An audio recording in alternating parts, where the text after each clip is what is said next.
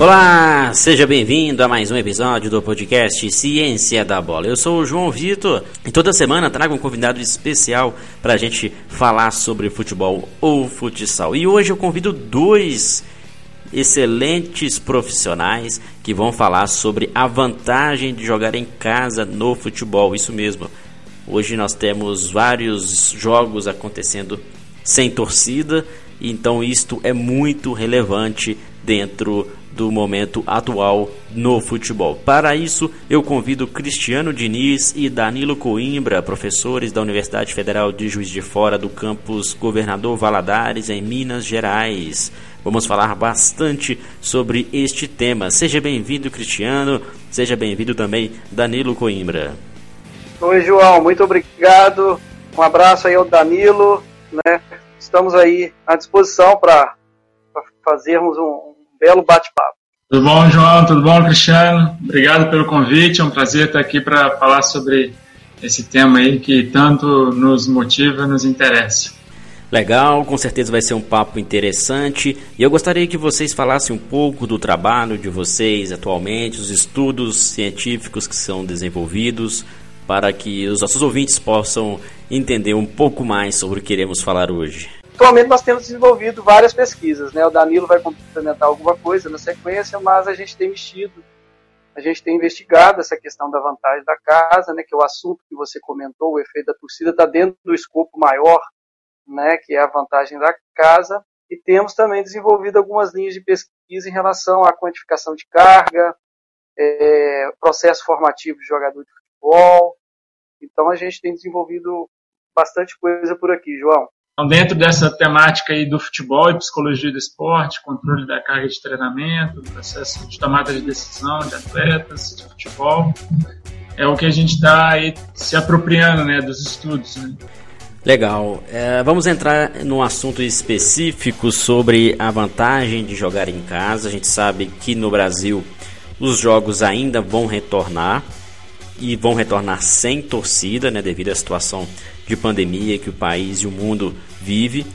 Uh, eu queria que vocês falassem um pouco a respeito dos estudos científicos que falam sobre essa questão dos efeitos da torcida nos atletas, os efeitos também de jogar em casa, ou seja, com a torcida a favor, o que, que pode trazer de benefícios e também jogando fora de casa, né? O que, que poderia trazer de malefícios para uma equipe. O que, que vem sendo pesquisado na área, só para a gente se situar e entendermos como ficará daqui em diante também o, o futebol e essa relação com a presença do público e os jogos em casa.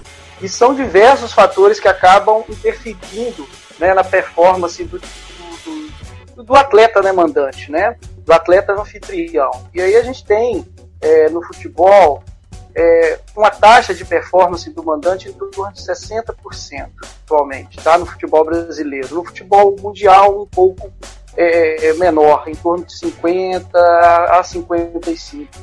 E a, a, torcida, igual você disse, ela exerce um papel preponderante é, em vários aspectos que envolvem é, as emoções, as habilidades psicológicas né, e a tomada de decisão, porque realmente a torcida ela é, pode ser a porta de entrada é, do assunto e, e quem está do outro lado, né, quem é o público que assiste, realmente ele incorpora esse espírito de que ele realmente é um, mecanismo que pode é, é efetivar é, ou modificar um resultado esportivo. Bom, é bem nessa vertente mesmo, né, que o Cristiano Diniz ele introduziu, né, e como, né, essa relação, né, esse o que nós chamamos de clima motivacional que a torcida em casa ela exerce na mentalidade do atleta na preparação para um jogo, né?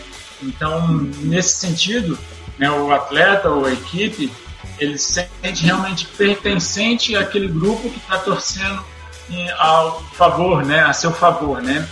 Ah, então, né, questões inclusive de ah, que ele percebe-se mais eficaz, mais confiante, com mais energia, influenciado por esse clima que vem do, dos torcedores, né? não só um clima favorável à sua equipe, né, torcida para a sua equipe, mas desfavorável e hostilizado ao adversário, né? E é uma relação que a gente chama de bidirecional, né? É, é um ciclo virtuoso, né? O atleta se sente mais confiante por estar em casa, logo ele tem um bom desempenho e isso retroalimenta a sua confiança e acaba reforçando essa crença nele de que a torcida a seu favor influencia no seu bom desempenho, na sua tomada de decisão. Mas não existe uma relação linear entre quantitativo de torcida e performance.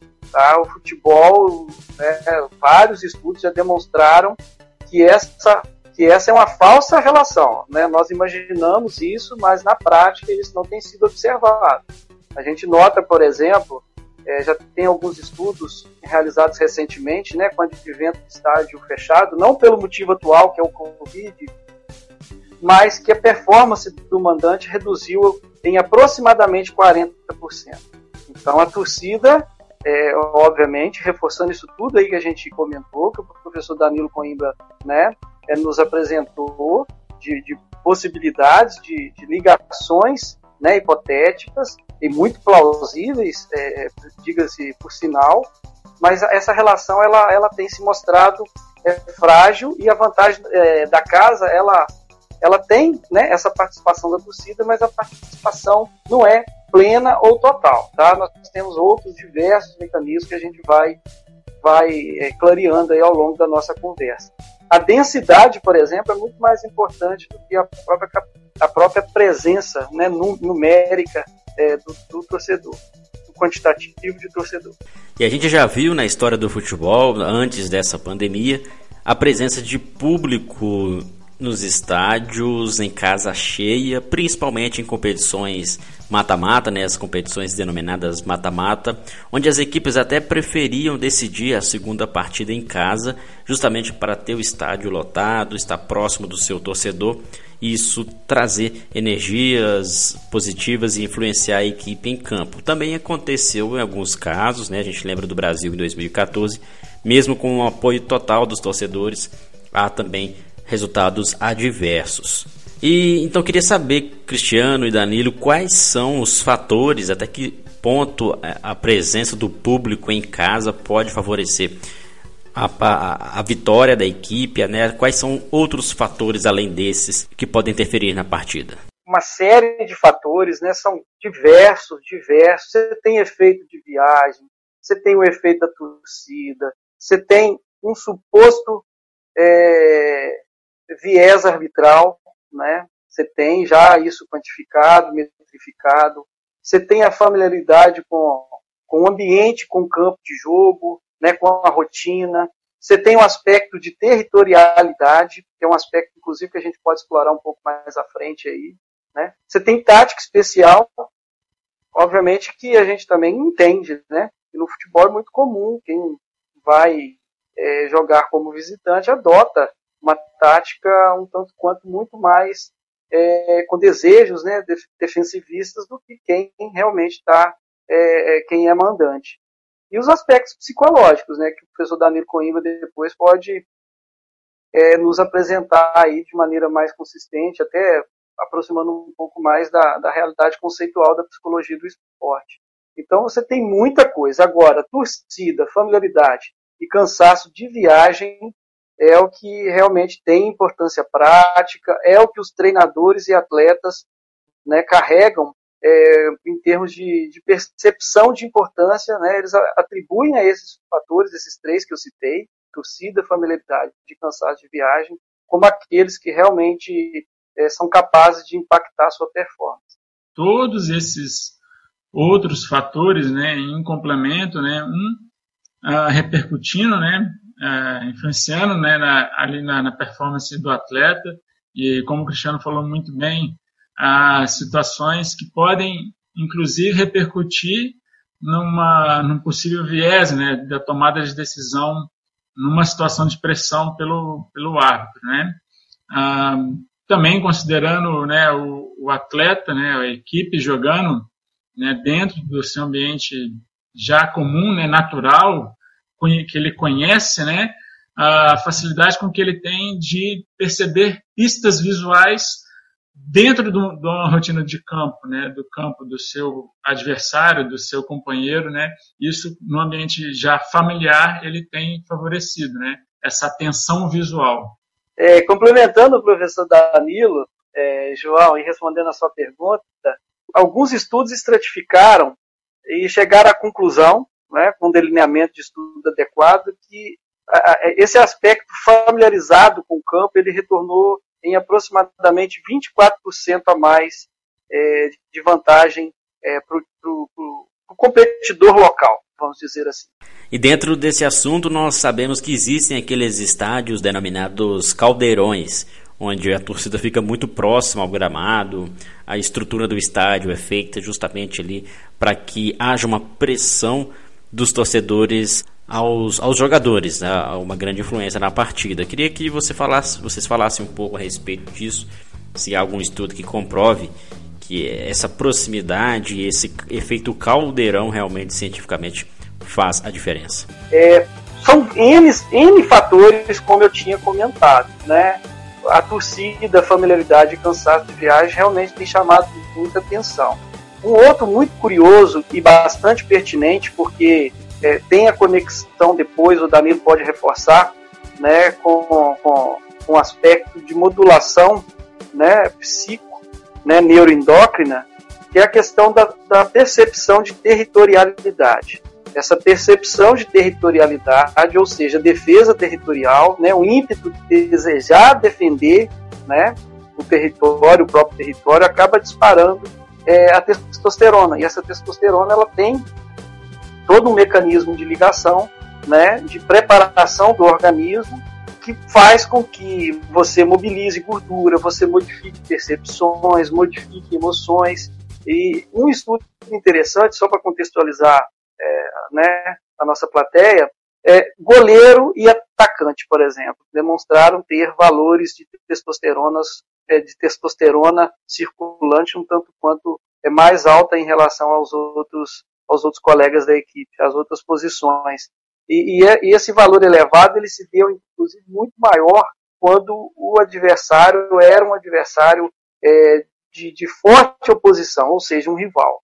E aí você tem outros aspectos, você tem a viagem. Nós fizemos um estudo, João, é no Campeonato Brasileiro, as temporadas de 2003 a 2008, tem um estudo é, um tanto quanto já ficando é, passado, mas ele tem uma notoriedade hoje no meio acadêmico muito grande, que a gente demonstrou que para cada quilômetro, para cada mil quilômetros viajado, você tem zero, aumenta 0,15 de probabilidade de pulo.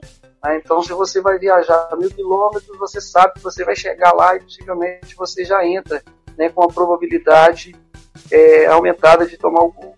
Tá? E você tem entre outros diversos fatores né, relacionados aí principalmente à familiaridade, torcida e essa questão particular de cansaço é, de viagem.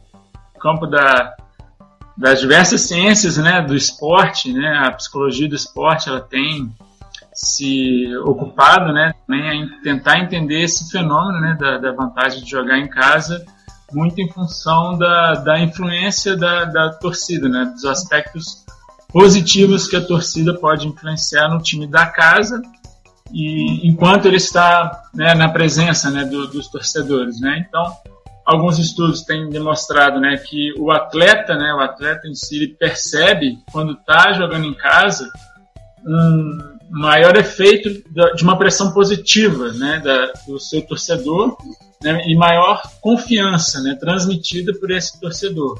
Isso não acontece quando ele está jogando fora de casa, né? Isso é, tem um efeito, uma repercussão mais negativa quando ele está diante de uma torcida adversária. Né? Então, demonstrando aí essa, essa relação, né? essa inter, é, inter-relação entre né, a percepção, tomada de decisão, cognição com a emoção transmitida ali da, do torcedor, né?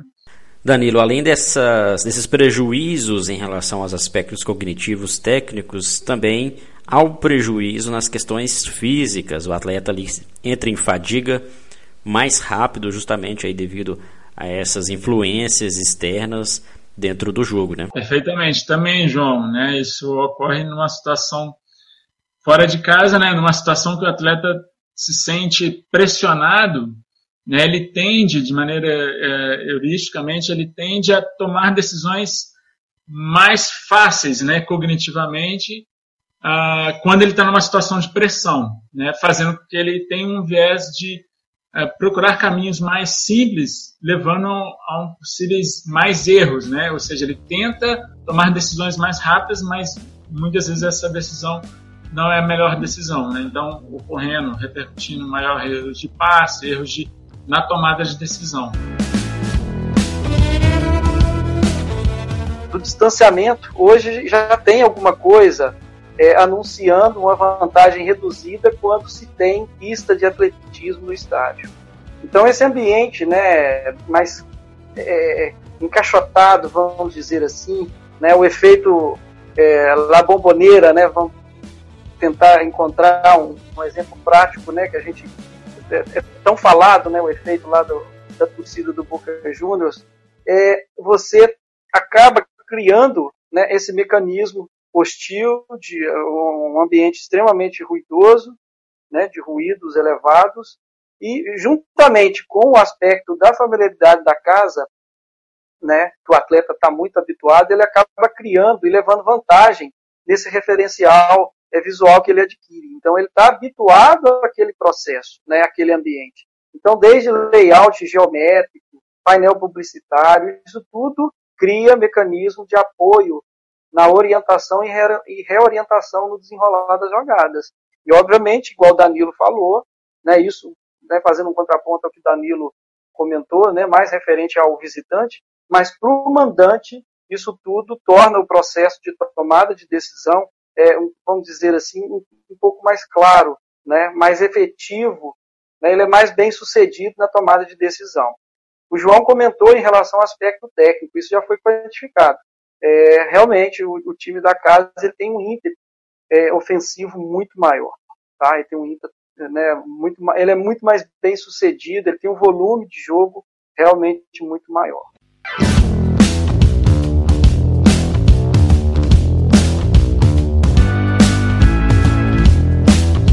Muito interessante esse bate-papo. A gente consegue compreender melhor que além de jogar em casa, há também uma certa influência de ter o seu torcedor a favor. Outra influência muito interessante é a questão da proximidade do gramado e com, com os torcedores, né?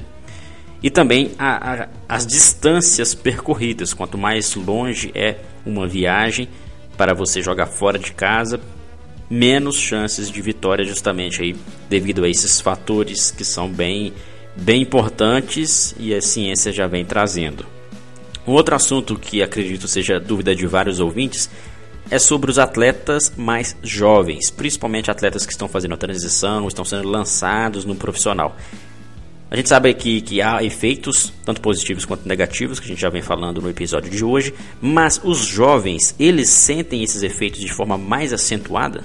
O jogador novato não está acostumado, né? Possivelmente é o que mais sente, né? Então, se a gente estratificar, possivelmente a percepção desse, desse jogador novato em relação ao efeito da é, é muito mais grandioso do que o jogador veterano, né? Por causa desse, desse ambiente, né, propício, é, ambiente hostil, né, que se cria, mesmo sendo da torcida a favor, né, por um descompasso emocional para poder é, praticar o, o jogo de futebol em alto nível.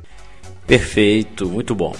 E como podemos treinar estas, essas influências, né? Treinar para que não tenhamos prejuízos em relação ao desempenho dos atletas, ou seja, durante os treinos, como otimizar para que os atletas estejam preparados para lidar com todas essas situações adversas e consiga apresentar excelentes resultados, não só na base, não só os jovens, mas também os atletas do profissional. Eu falo isso porque muitos ouvintes aqui trabalham com, com futebol e até mesmo com futsal e sabem o quanto isso pode ser importante para que eles apliquem no dia a dia de treinamento e consiga melhores resultados na partida. Ótima, ótima pergunta, né? Bem interessante mesmo, né? A, a aplicabilidade da, da psicologia do esporte é o que mais vem nos mobilizado, interessado, não, né? Então, assim, de maneira bem, bem aplicada, né? Hoje, com né, o desenvolvimento aí de tecnologias, de, de estudos na área de análise de desempenho, isso tem favorecido e ajudado muito a psicologia do esporte uh, em relação a preparar rotinas para o atleta ele automatizar, fazer o treinamento mental, treinamento de visualização. Né? Então, por exemplo, né, um, psicólogo do esporte envolvido numa comissão técnica, juntamente com o analista de desempenho, treinador, uh, e com o atleta, com a equipe, obviamente, né, é, ter condições de aquela jogada específica, aquela situação específica que o treinador ele almeja que a equipe esteja sincronizada, ou seja, cada um fazendo, representando bem o seu papel naquele momento, isso ser filmado, repetido, né, e o atleta fazendo aquela visualização né, daquela jogada, daquela situação. E ele tem o recurso da tecnologia para ter aquela jogada, aquele, aquele mesmo ambiente que vai ocorrer, ele já ter isso internalizado, assimilado a nível né, neural, cognitivamente, né? Outra estratégia, né, que a gente chama de pistas visuais, né? O atleta vendo aquela situação de um adversário, por exemplo, ou a maneira como aquele time se comporta em casa, a maneira como aquele time se comporta com adversário superior ou inferior, né, ele vai buscando pistas visuais. E isso também é uma maneira de, de um treinamento mental. Né? Ah, uma outra estratégia, né, é, vou dar o exemplo de um outro esporte, mas que eu acho que vai ficar bem ilustrado. Né? Você ter que a gente chama de rotinas pré-desempenho. Por exemplo, se você for observar tenistas, né, todo momento antes de um saque, você vê alguns atletas eles têm já uma rotina de preparação, que a gente chama de rotina pré-desempenho. Eu vou dar o exemplo do Nadal, que é o mais, mais evidente, né? Ele tem lá uma situação de ajeitar o calção, ajeitar a blusa, e aí ele faz o saque. O atleta, ele não está fazendo aqueles movimentos, aqueles gestos, porque ele acha que isso faz com que ele faça o ponto ou tenha uma, um bom desempenho. Ele está fazendo aquilo para se concentrar no momento presente. Então, basicamente, é isso. A psicologia do esporte precisa né, ter, trazer né, conteúdos que o atleta perceba que aquilo vai ajudar ele a se concentrar no momento presente. Né? Além de estratégias de ativação, né, estratégias de manter o seu nível de, de, de ativação para o jogo, preparação mental para o jogo, né? Isso aí tem, tem ajudado muito no desempenho né, do, dos atletas de maneira geral, né? A maneira como a psicologia do esporte vem tentando ajudar, né?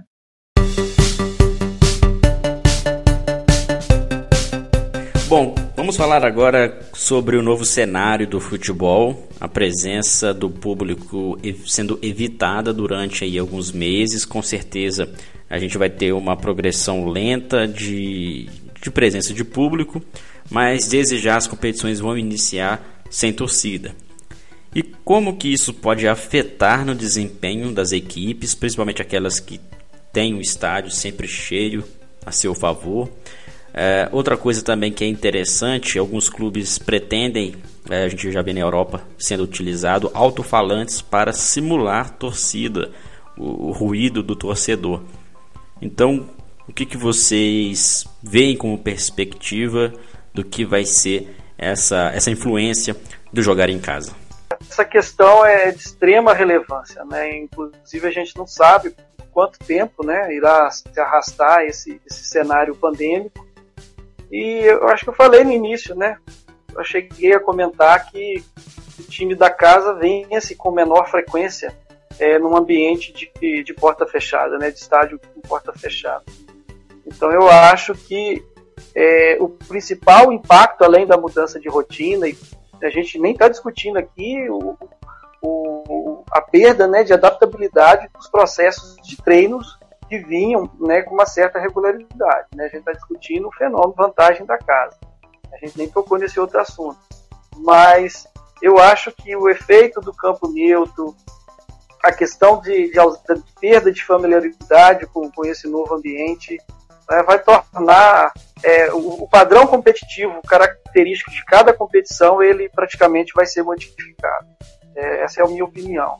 Tá? Então, é, as, as, federações né, e os órgãos aí competentes somente têm que cuidar para que é, não ocorra desvantagem, né, já reconhecendo alguns fatores em função é, de uma locação é, proposital né, de um determinado lugar, que esse lugar é mais familiar, é, familiar para uma equipe ou outra equipe, é, para uma equipe, né, ou tenha mesmo naquele lugar é, alguma característica geográfica mais próxima à característica geográfica padrão da equipe.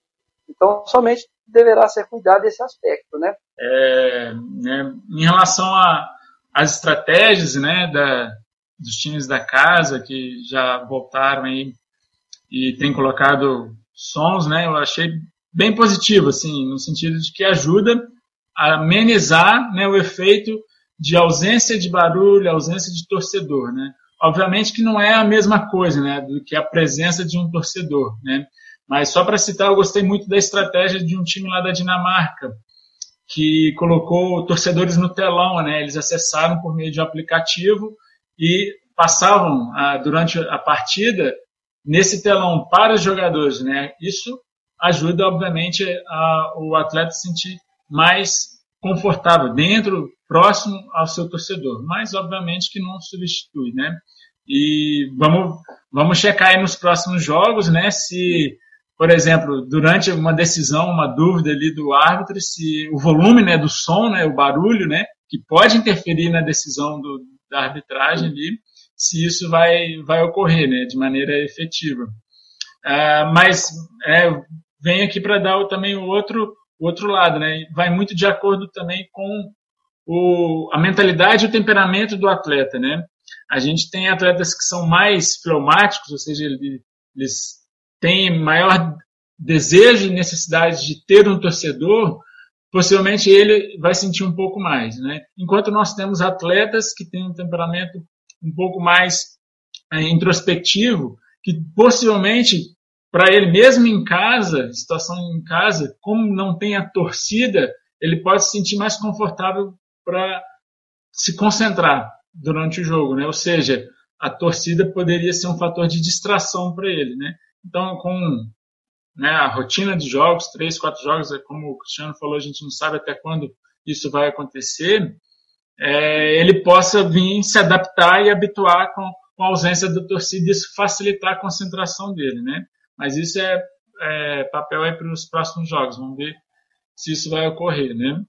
Mas, de fato, os atletas, eles, eles têm né, pelo menos verbalizado essa sensação né, de que a ausência da torcida parece que é um, é um treino, né, não é de fato um jogo né, decisivo. Né.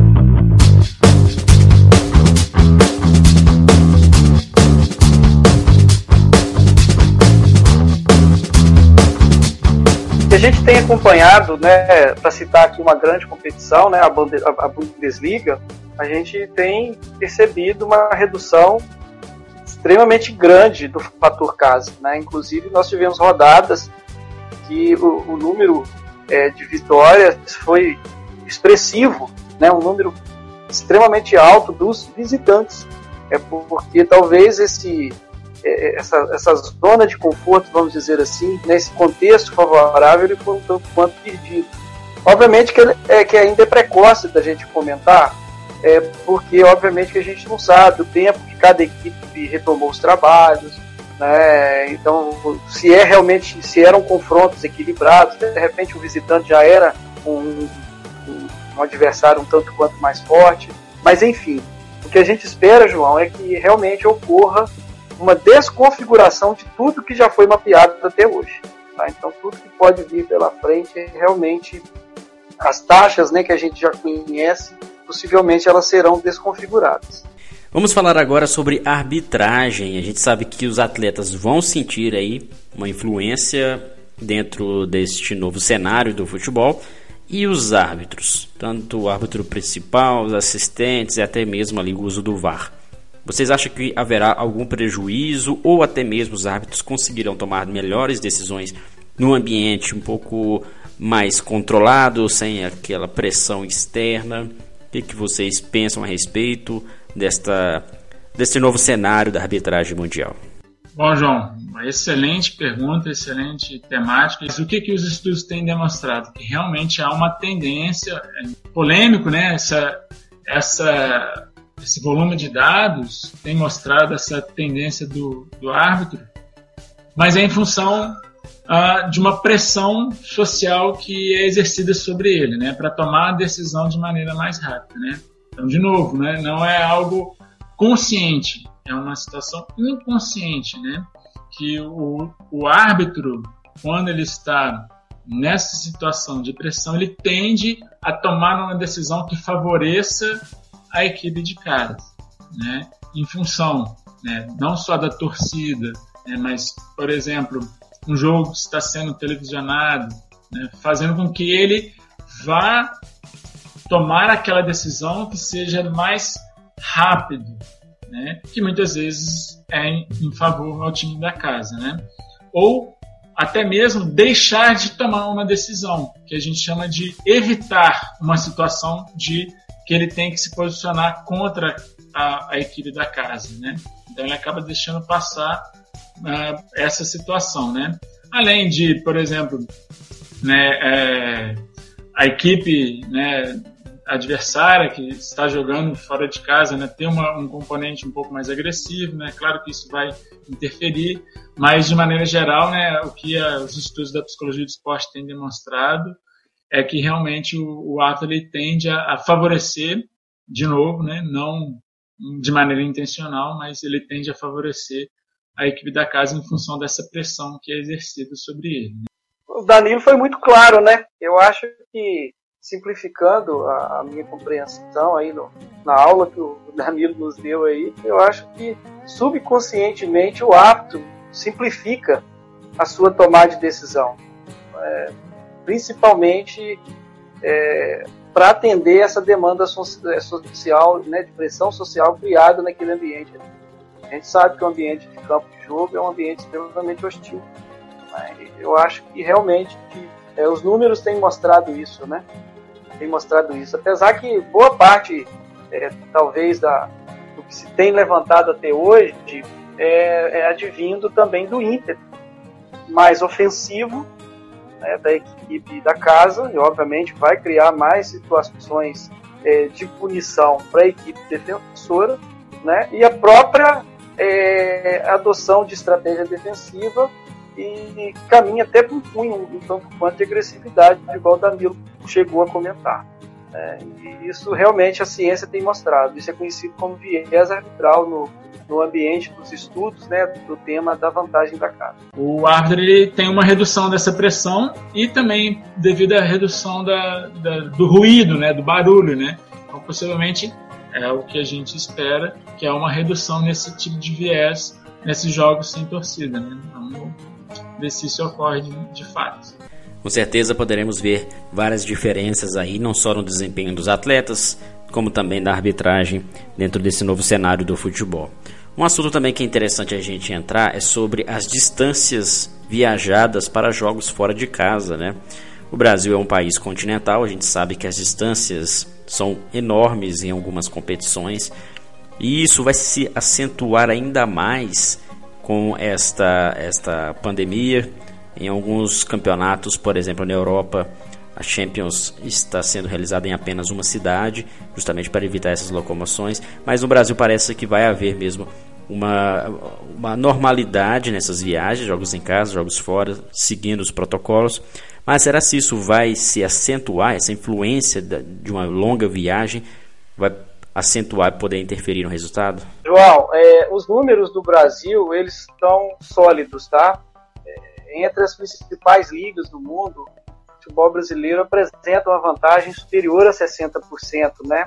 Quando eu falo 60%, em alguns momentos a gente chegou a comentar, tem várias estratégias é, de álgebras, né, de estatísticas complexas para calcular, mas essa é a estratégia mais simplista, tá? E a estratégia mais aceita que é o quantitativo de pontos obtido em casa né, proporcional ao quantitativo absoluto de pontos conquistados na, é, na, na, na, competição. É, o futebol brasileiro ele apresenta mais de 60%, como eu falei. A Série B é ainda mais alta. Né? E você chegou a comentar, e a própria parte da resposta você comentou. Característica geográfica, né, com clima e altitude extremamente diferenciada. É, no passado, nós tínhamos grande diferença né, na dimensão de área de jogo. Eu cheguei a fazer um levantamento e nós tínhamos uma diferenciação grande né, de um estágio para o outro. Aumentava ou diminuía aproximadamente 30 metros quadrados para o jogador tomar conta individual, né, relativizado, então é muita coisa. Além disso, também você comentou que é o aspecto né, do torcedor brasileiro é, em algumas regiões, em alguns aspectos né, étnicos, culturais, fazem com que a torcida tenha um comportamento mais hostil. Então, o futebol brasileiro, é, até em função agora pós-Covid, né, é um cenário aí nebuloso em relação ao que ocorrerá. Né? Nós temos observado algumas medidas já sendo tomadas com estreitamento do tempo de recuperação dos atletas. Né? Nós temos uma grande dimensão territorial. Então, assim, é um cenário nebuloso em relação ao que a gente vai é, observar daqui para frente. Não só no sentido do fenômeno da vantagem da casa, mas em termos, de, em termos mesmo é, de qualidade de jogo, né, de, de é, saúde do atleta. Então, assim, o que se tem né, de perspectiva pela frente é, é um cenário é, totalmente desconfigurado do que se conhece em relação à, à vantagem do time jogar em casa, né, do que é conhecido até hoje.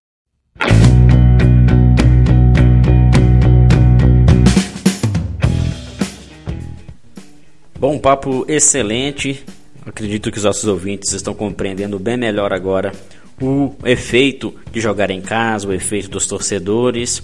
Mas antes da gente fechar o nosso bate-papo, eu queria que vocês falassem sobre as perspectivas de estudos dentro desse cenário, tanto vocês quanto outros pesquisadores na área da, da influência de jogar em casa, da influência da torcida, principalmente nesse desafio de, de um novo futebol, pelo menos enquanto durar a pandemia o que, que vocês perspectivam a respeito desse assunto? João, o cenário hoje, não só de hoje, mas de um tempo para cá, ele aponta para estudos é, interdisciplinares, né, igual o próprio Danilo falou, misturando ciência do esporte, psicologia, antropologia, sociologia, estatística, né, e multivariado, ou seja, um pacotão de variáveis para tentar modelagem, para poder observar né, alguma, alguma é, diferenciação ali pontual que ajude a, a, a, explicar um pouco mais esse fenômeno tão complexo.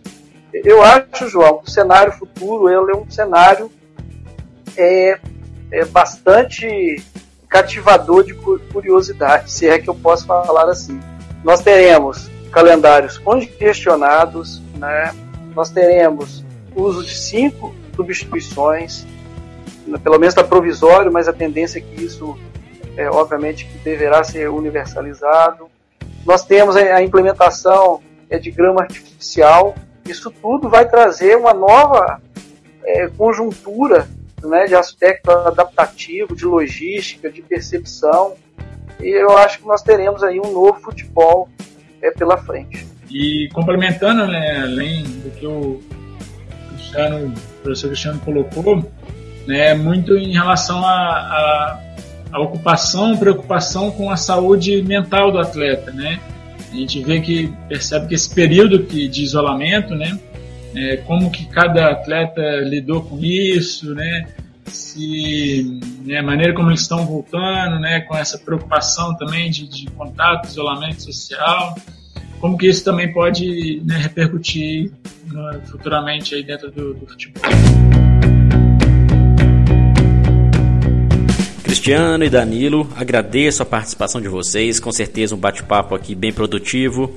Aprendemos bastante sobre a influência da torcida, influência de jogar em casa. Pela primeira vez tivemos aqui dois convidados no episódio de podcast do Ciência da Bola e foi muito legal mesmo. Agradeço a participação e em breve a gente possa estar novamente falando mais sobre esse assunto. João, eu só tenho aqui te agradecer, né, o professor Danilo Coimbra pela parceria é, local e agora né, nos trabalhos remotos aí, é, por, essa, por essa troca de, de, de olhares né, sobre o mesmo fenômeno e deixar um, um, convite né, ao seu grande público. A gente sabe que você tem um público né, bastante cativo, bastante ativo, para que nos apresente um olhar diferente sobre o fenômeno. Né? É um fenômeno totalmente aberto e que quem está ligado né, a órgãos é, dirigentes né, do futebol que passe a olhar né, através da, da, da, da importância, né, dada a importância e evidência histórica que esse fenômeno tem, para que não, não desbalanceie as, as competições daqui para frente. Também só tenho a agradecer o convite, né, a oportunidade para vir aqui falar com vocês, né, um pouco do que a gente vem também estudando. Ah, fica aí também né, o meu, meu convite aberto aos ouvintes, né, se quiserem entrar em contato, nos procurar, né, o GPCAF está portas abertas aí para qualquer, né, estou falando em nome aí do Cristiano, que é o líder, mas é, a gente, qualquer aí convite é bem-vindo, né, a gente está aqui na, tra em trabalho remoto, mas trabalhando bastante, né, Certo, Danilo, obrigado mesmo pela participação. Um grande abraço. Cristiano, grande abraço. Nos vemos em breve. Valeu, João. Um abraço a todos. Um abraço a todos. Um abraço. E este foi mais um episódio do podcast Ciência da Bola. Obrigado pelo carinho da sua audiência. Continue acompanhando nossos podcasts, o nosso trabalho também nosso site. Acesse cienciadabola.com.br e confira os nossos cursos. Grande abraço a todos e até o próximo episódio.